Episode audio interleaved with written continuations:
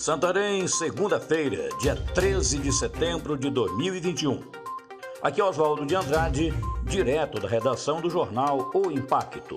Confira comigo as notícias que são destaque na página do seu jornal O Impacto. Mulher quase decepa o braço do irmão com terça dada na comunidade de Guajará. Na manhã do último domingo, dia 12, homem identificado como Reinaldo Nogueira Ferreira, foi golpeado com um terçado pela própria irmã na comunidade de Guajará, na região do Arapixuna, em Santarém. De acordo com a mãe, a briga familiar já acontece há muito tempo por conta de uma disputa por terra, a qual são herdeiros. A mãe afirma ainda que a filha, identificada como Rosária Nogueira Ferreira, de 45 anos, é a responsável também pelo ferimento desferido pelas costas da vítima e a prisão de outro irmão. Idoso enfrenta bandidos durante invasão em sua residência no Livramento. Um senhor já de idade e a sua família passaram por um enorme susto na noite de domingo, dia 12, em Santarém, a residência localizada no Beco do Ica, bairro do Livramento. Segundo o homem, que não quer se identificar, e responde apenas pela inicial D, ele teve a casa invadida às 9 horas da noite e teve objetos pessoais roubados por dois indivíduos. Homem fura irmão com faca e mata mototaxista no bairro Diamantino.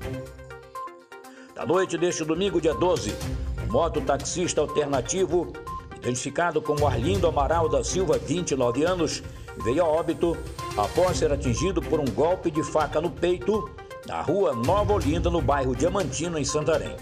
De acordo com o cabo Sampaio, o mototaxista estava finalizando uma corrida para o irmão do suspeito quando houve um desentendimento familiar.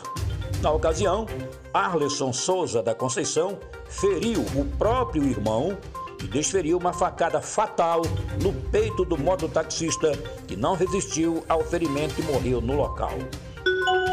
TSE cria comissão para ampliar transparência no processo eleitoral.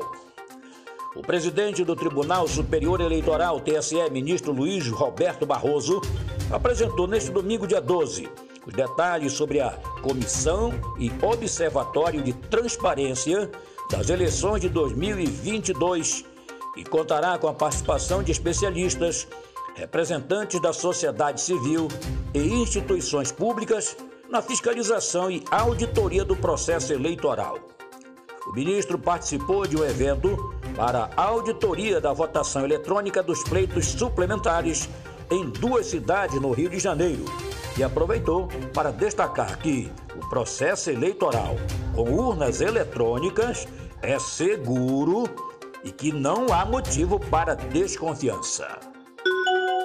Para mais notícias, acesse www.oimpacto.com.br. Uma ótima semana a todos, até a próxima e muito obrigado.